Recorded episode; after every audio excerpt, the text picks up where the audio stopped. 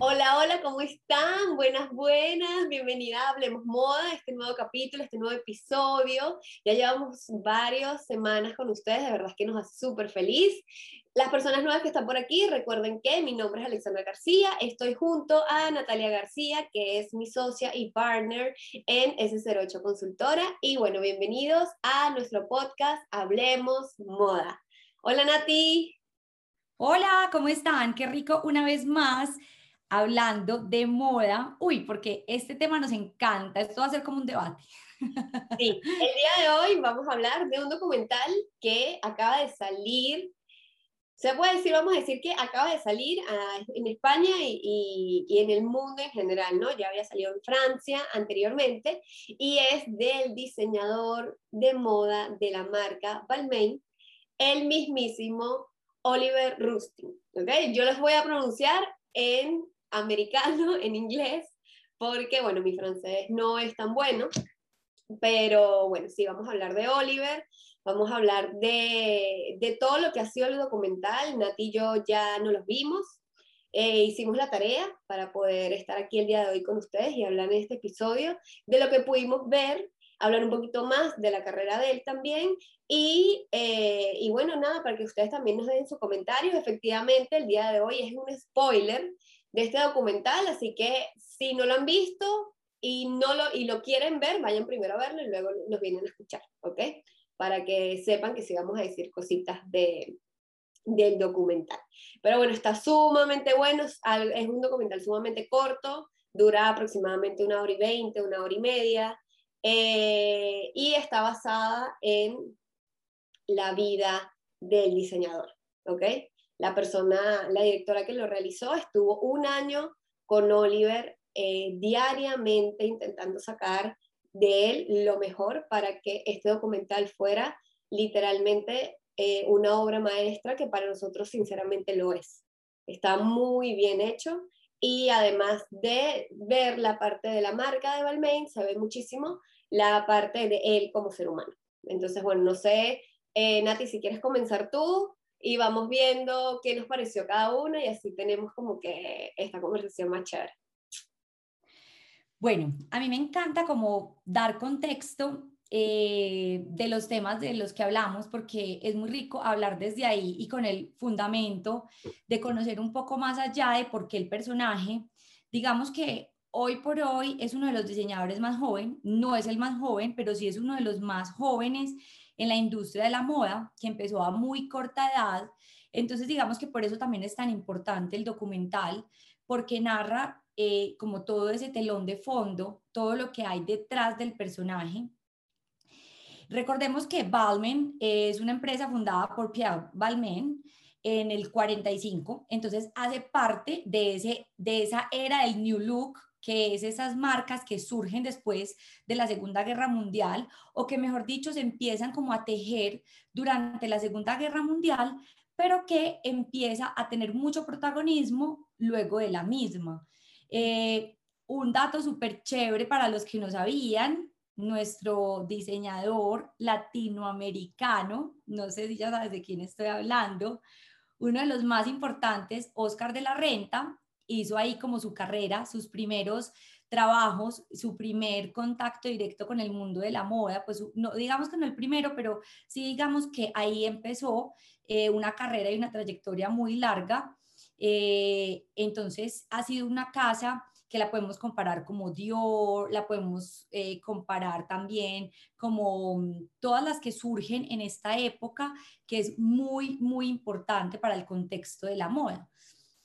Entonces resulta muy importante hablar hoy del diseñador de la casa Balmain, porque es una persona que es muy incluyente, lo vemos tanto sus puestas en escena, en los desfiles, como los temas que abordan de gran diversidad para el contexto de la moda.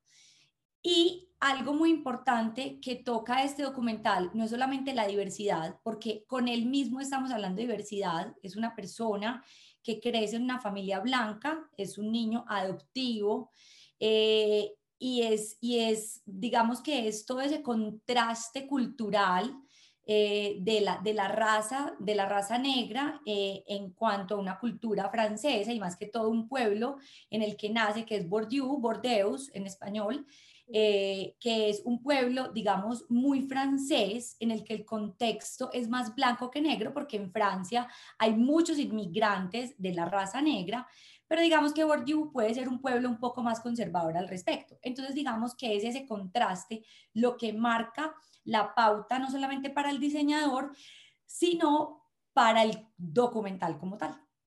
Totalmente, es lo que dice Nati. Por eso es que yo siento que este documental habla mucho, eh, no únicamente del gran diseñador que es, porque como bien dice Natalia, empezó siendo diseñador ya de la marca eh, Balmain cuando tenía 25 años, imagínense, ya tienen casi, el, casi una década eh, siendo el diseñador eh, estrella creativo de la marca.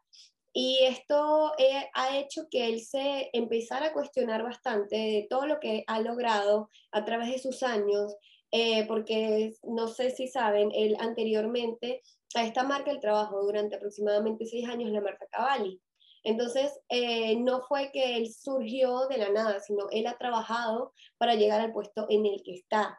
Efectivamente, es una persona sumamente profesional, con una capacidad extremadamente buena a nivel de diseño, eh, obviamente para llegar a, a, a, ser el director de esta marca, pero él se empieza a cuestionar por qué él teniendo ese color perteneciente a un lugar donde todos eran blancos, ¿ok?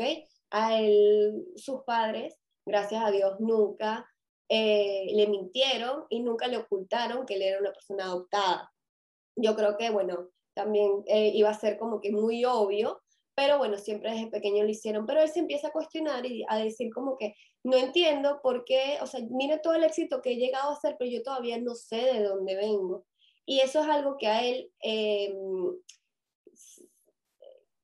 todavía le quedaba oculto. Entonces, era, él intenta empezar a, a, ver quién eh, de la mano de, ¿cómo se llaman esas personas? Una asesora.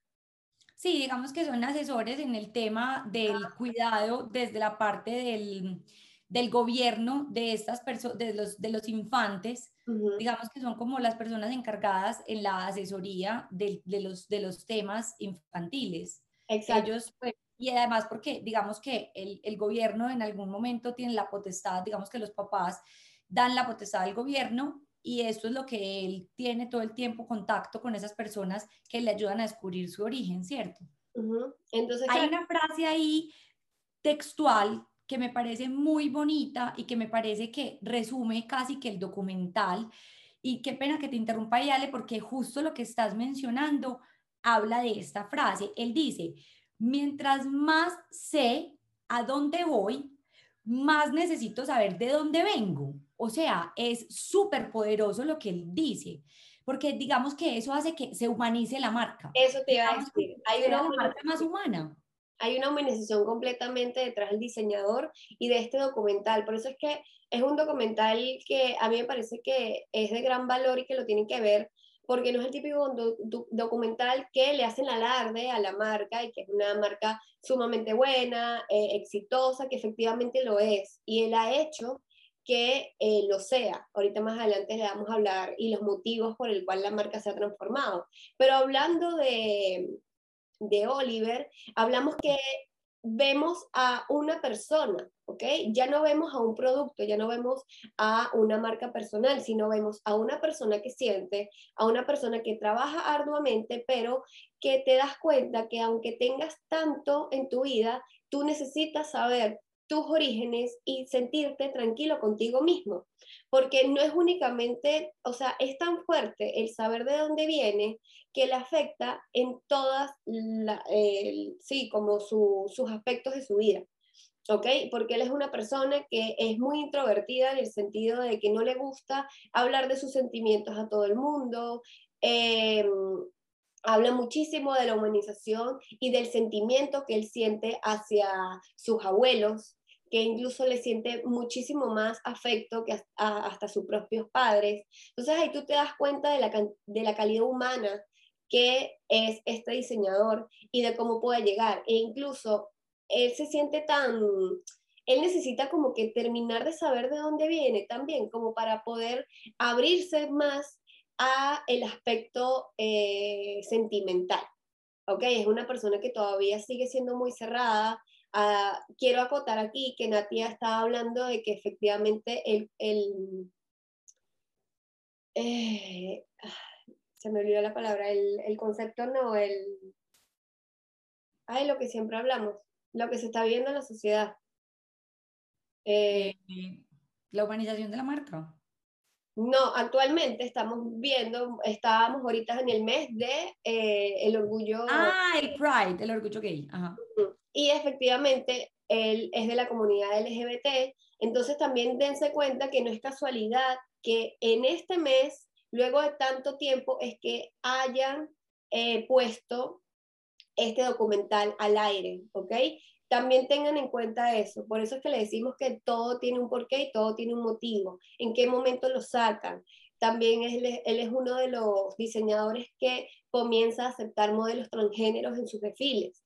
Entonces, eh, además hay un revuelco grandísimo este año a través de todo este mes, que bueno, a nosotros nos duele muchísimo todo lo que está pasando, pero eso es otro tema, pero para que ustedes vean por qué eh, lo ponen al aire, ¿no? Entonces, cuando él empieza a humanizarse toda esta parte, es cuando él dice, ok, necesito también buscar eh, un compañero sentimental. Pero a la hora, la verdad, él tampoco quiere socializar en, persona. Hay una parte incluso que él indica cómo yo saludo a alguien en persona. Se lo dice a una persona de confianza y la persona de confianza le dice, bueno, pero es que yo puedo saludar a cualquier persona, yo saludo a gente todo el día. Y él no lo ve así y va directamente hacia una aplicación de citas para poder intentar buscar a alguien sentimental. Entonces ahí es cuando está la palabra que se me había ido era contexto. Ahí es cuando también vinculamos el contexto actual en la parte tecnológica. Entonces vean cómo es un documental que engloba todo, ¿ok? Engloba tanto cómo se humaniza una marca, porque aunque no lo crean, efectivamente estamos hablando de el diseñador como tal, pero esto, eso está haciendo que la marca se esté humanizando también. Entonces ahora estamos, vamos a ver eh, más allá de Balmain, una marca de lujo jovial, vamos a ver una marca sumamente humana porque tenemos a Oliver detrás. Entonces es como que todo un conjunto que efectivamente es súper bonito, pero sabemos que eh, a ciencia cierta también lo realizan por el área de marketing. Entonces, eh, esto lo vemos obviamente Natalia y yo lo vemos un poquito desde la perspectiva eh, como asesorías, como consultoras, porque nosotras ayudamos muchísimo a muchos clientes y a muchas marcas para que realicen como que intenten realizar todo este tipo de, no, no tienen que ser un documental, pero sí como que miren cómo la identidad está muy bien marcada y cómo hacen a través de un documental que prácticamente no habla nada de la marca, que tú te sientas más atraído hacia la marca. No sé qué opinas de lo que estoy diciendo, Nati. Sí, estoy totalmente de acuerdo. Quería que terminaras como la idea para agregar algo de lo que estabas diciendo, porque tocas como varios temas en los que me gustaría como agregar. Uno es el tema del ADN de marca. Digamos que si bien es cierto, estos diseñadores cuando pertenecen a una casa de tanta tradición deben cumplir ciertos parámetros eh, de los valores físicos, de los valores estéticos de la marca, pero si bien es cierto, cada uno le va imprimiendo su toque personal. Y es aquí donde vemos perfectamente un toque personal desde la experiencia. Cuando hablabas ahora que venía de hacer trayectoria de la casa de Cavalli, vemos muy bien todos estos códigos estéticos de Cavalli en cuanto al brillo, en cuanto al oro. Vemos en las colecciones, digamos que el documental eh, no muestra ni habla mucho el tema de la moda, pero todo el tiempo lo muestran a él trabajando en su atelier. Entonces podemos ver cómo se ve perfectamente cómo los diseñadores se van construyendo poco a poco y su background es eso que le van imprimiendo a la marca sin ojo, sin dejar de lado el ADN de la misma, que esto es muy importante. Entonces vemos cómo todo ese background le va generando o le va agregando unos valores eh, muy significativos a la marca. La marca, digamos que los tonos metalizados, el oro es muy importante y algo también que hay que resaltar aquí es que durante este periodo que Oliver Rustin, Oliver Rustin está en la marca, se cambia incluso el logo, o sea, hay una, hay un refresca en la marca, o sea, hacen una revitalización de la misma, por ejemplo, con el logo. Entonces, se agregan todos estos valores estéticos que son muy importantes dentro de la construcción de marca, no solamente la humanización de la misma y ver cuál es el trasfondo que hay detrás, porque digamos que todos los diseñadores, eh, no digamos, yo personalmente lo considero así, son artistas y de alguna manera uno en el arte refleja o expresa todos estos sentimientos que han marcado la pauta de algunos comportamientos y etapas muy importantes en la vida.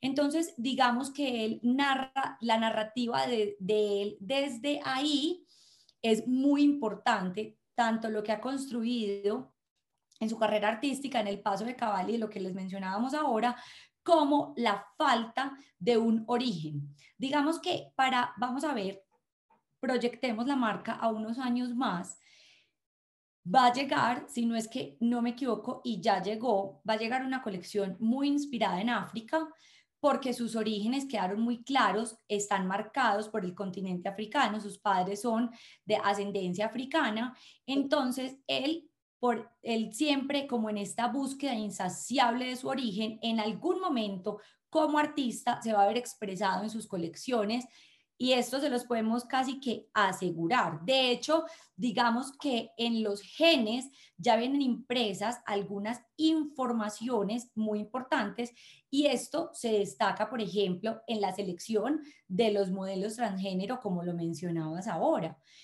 Algo muy importante que también vale la pena agregar es el uso de las redes sociales. Quizás es una de las marcas más mediáticas. Digamos que lo que tú mencionabas ahora, Olivier, Olivier practiquemos así, Olivier, Olivier digamos que Oliver, Oliver Rusting es, es una persona que si bien es muy tímida, es el típico millennial que se le facilita mucho más la comunicación a través de las redes que a través personalmente. Si ustedes se ponen a hacer un análisis y lo siguen en un Instagram, van a ver una persona muy humana en la que él mismo lo reafirma. Él se comunica constantemente y muestra la vida misma. Él dice, si quieren ver a Oliver Rustin, este es Oliver Rustin. Pero hay un punto exactamente en la serie que a mí me marcó mucho, porque habla mucho de la imagen. Recordemos que estamos en la era de la imagen, la era digital, pero en el que la imagen cobra mucho valor. Y hay un punto en el que él dice, en este momento no me importan tanto los likes de Instagram, porque veo que puede que no sean tantos likes o puede que sean muchos, pero son muchos más flashes. Entonces, ah, no, me acuerdo no, me acuerdo perfectamente para que la gente entienda. Eh, me encantó ese momento que acabas de, decir. Total. Es un momento que él termina de eh, hacer, realizar un desfile, termina y no hay tantos aplausos como se venían haciendo los aplausos en los años atrás. Y ahí es cuando él empieza a hablar un poquito digamos de que se cambia, digamos que en un contexto de la moda total. el, o sea la aprobación y el gusto por parte del público era a través de aplauso. Digamos que con el documental vimos que es a través de flashes. Y claro y en ese momento dijo no me importa tanto claro él él hizo como la metáfora de que los flashes son los nuevos aplausos. Y dijo hubo demasiados flashes en este momento. Y ahí es cuando tú dices, Dale, espérame, y no son solamente los nuevos aplausos. Digamos que el flash aquí toma una simbología muy importante respecto a que el flash habla de la imagen, habla de lo que se reproduce a través de la imagen del momento propio vivido. Entonces miremos cómo es tan importante la imagen y toda esta era digital de la imagen en la que no se aplaude, pero se graban los momentos, o sea, se capturan los momentos. Es que entonces... es que él fue el primero en realizar todo este, como lo estás diciendo, eh, porque ahorita lo vemos muy normal, el tema de, de los influencers, los embajadores. Pero él empezó desde el año, desde, o sea, él empezó en Balmain aproximadamente el 2011. Eh, y ya años después, años después, te hablo un año después, dos años después, es cuando él empieza a hacer el ejército eh, de embajadores, él le encanta decir que es un army, Y él empieza a introducir, yo me acuerdo perfectamente cuando Natalia y yo estudiábamos en eh, el máster en Barcelona, España, me acuerdo nosotros estar viendo esta marca de Balmain y efectivamente en ese momento la embajadora estrella de la marca era Kardashian, era Kim Kardashian. Entonces, ya en ese momento... personal de Kim Kardashian y Kanye West, ahora ex marido, pero es, es muy amigo de la pareja West. Sí, entonces, claro, él empieza a introducir a este tipo de personas que todavía en ese momento es cuando empezaron a, a salir las bloggers, que ya no son bloggers, ya, ya pasaron y evolucionaron a influencers, pero es cuando él dice, ok, voy a empezar a, y claro, la talla de la cantidad de personas que él comienza a introducir, Rihanna, Beyoncé, Justin Bieber, actualmente el propio Maluma. Entonces ahí es cuando tú te das cuenta y dices como que eh, sí hace falta un refrescamiento en las marcas, no importa si seas una marca de lujo, hace falta el traer personas de generaciones nuevas, que estén empapadas de las actualizaciones que se están viviendo para que puedas eh, ni siquiera eh, resurgir, porque ya es una marca con nombre, o sea, tú ni siquiera necesitas realizarle ningún tipo de publicidad. Pero revitalizar un ADN, o sea, darle más fuerza a un ADN. No es que el ADN se pierda, es que lo revitalicemos y agreguemos todos estos valores actuales que le hacen mucha falta a las marcas. De hecho, la marca, la primera vez que hace una colaboración también con H&M, las famosas colaboraciones con H&M, en las que H&M pretende democratizar la moda y llevar el lujo a, una, a, un público muy diferente. Entonces también está esa colaboración de Balmain con H&M. Entonces mira cómo son ideas frescas, ideas nuevas, embajadores nuevos, llegar a un mercado latino, como es la amistad con Rihanna, con Maluma, entonces es como acercarse a otro público. Definitivamente yo después de la serie dije, la marca lo está haciendo muy bien. O sea, de verdad que a nivel de nosotros que le ayudamos a tantas marcas a crear o a revitalizar su ADN, definitivamente es el ejemplo perfecto en lo que nosotros les decimos, vengan, su ADN no está mal, pero vamos a ver respecto al contexto cómo se puede innovar mucho más, ¿cierto? Cómo una marca también puede ser humana a pesar, o a pesar, no, es lujo, pero digamos que el lujo también puede ser humano. Incluso hay, hay una parte en el documental, eh, que esto seguramente, si no han visto el documental, la nombran mucho, que aparece Jennifer López. ¿ok? Eh, el diseñador la está eh, vistiendo para una Met Gala. ¿Qué pasa? Lo bonito de aquí no es el traje, obviamente el traje que tenía Jennifer López y que, se estaba probando para ver si se lo ponía, es espectacular, está claro, pero a mí lo que me llamó la atención es que él le pregunta, o sea, ella, le, ella dice como que qué bello este traje, ¿verdad? Y él le dice, sí, pero, o sea, él es tan humano que él le pregunta, ¿cómo te sientes tú con ese traje? ¿Qué te parece a ti ese traje? Que a la hora de la verdad se ha visto muchísimo que un diseñador como que te, te, ves bello y ya está, o sea, este es el que te tienes que poner.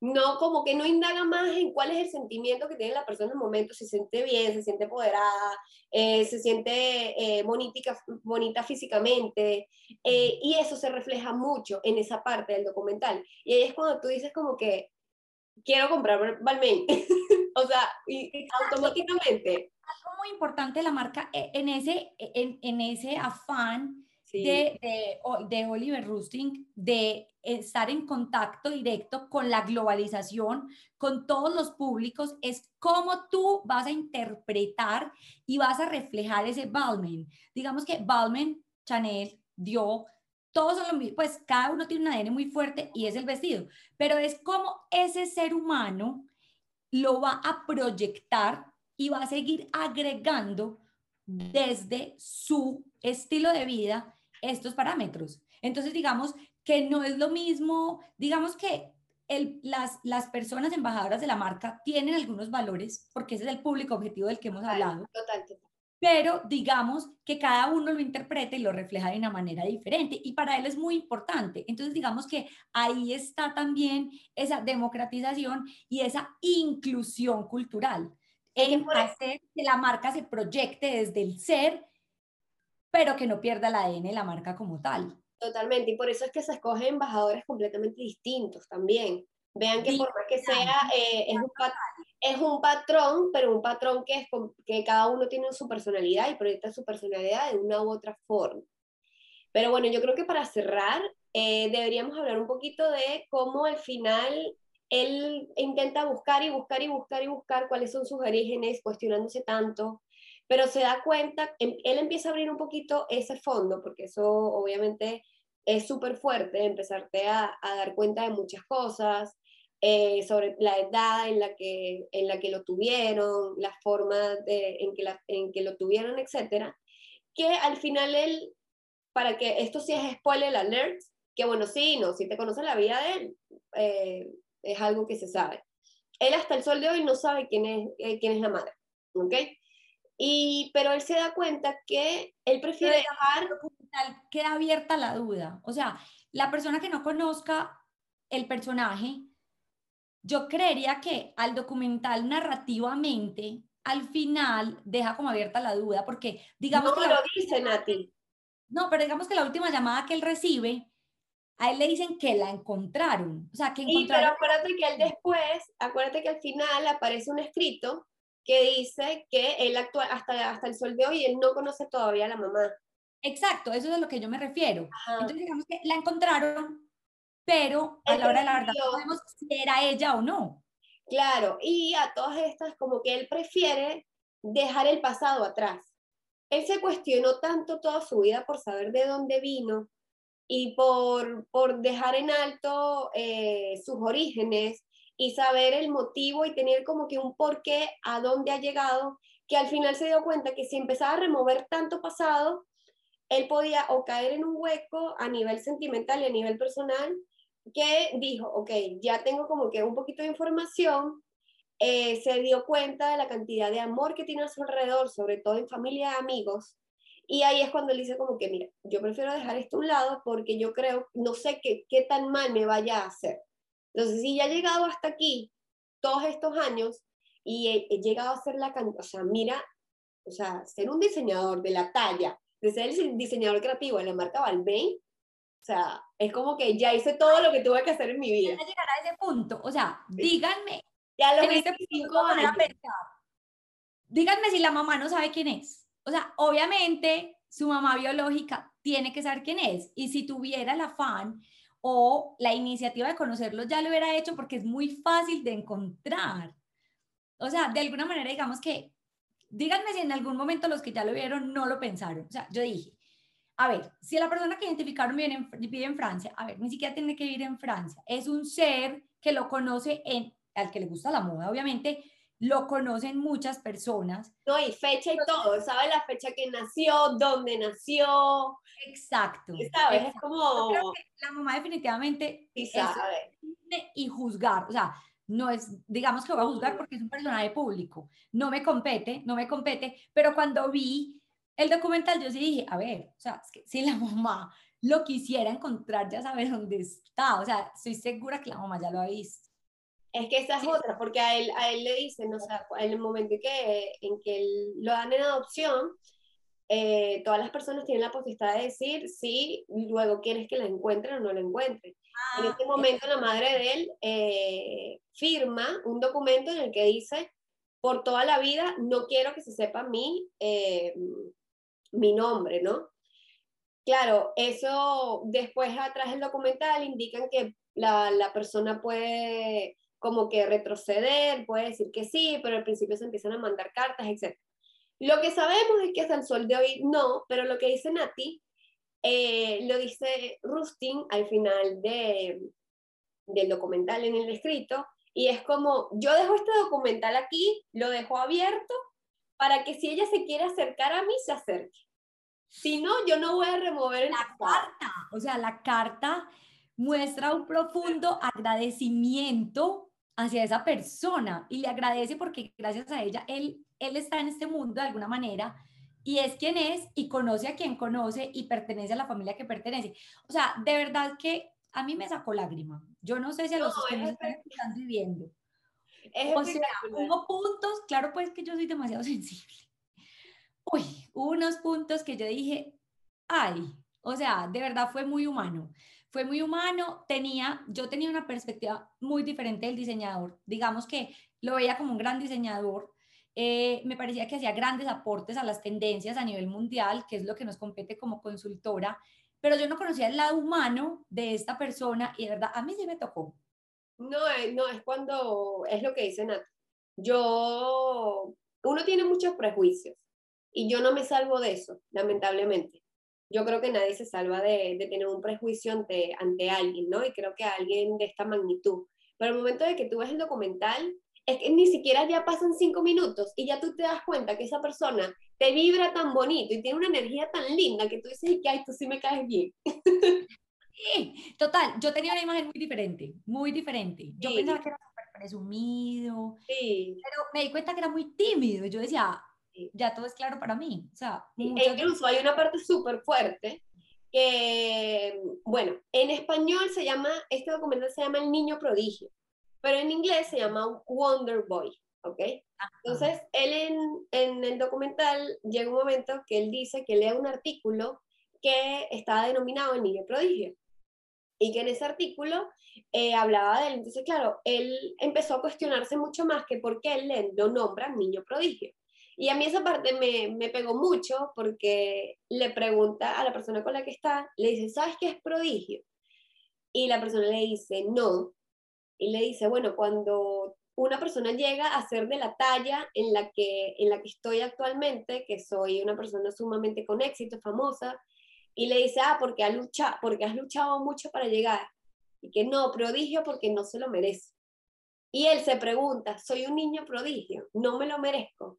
Y es como que me provocaba gritarle en la pantalla y que claro que te lo mereces. Pero ahí no, definitivamente nos gustó. Sí, total. Lo, perdón el spoiler, mm, lo advertimos desde el principio. Si no se lo han visto, vayan y véanselo, pues porque igual spoilamos, pero digamos que no les dijimos todo. O sea, es que hay que verse. No, tienen que verlo. Tienen que, que ver el documental. Pero bueno, si quieren otro documental que, que traigamos a flote o que hablemos de otro diseñador, escríbanos, díganoslo, nosotros sumamente felices. Eh, nos encanta, o sea, de verdad que nos encanta y más cuando revolucionan esta magnitud. ¿Ok? Eh, y bueno, nada, creo que eso es todo por el día de hoy.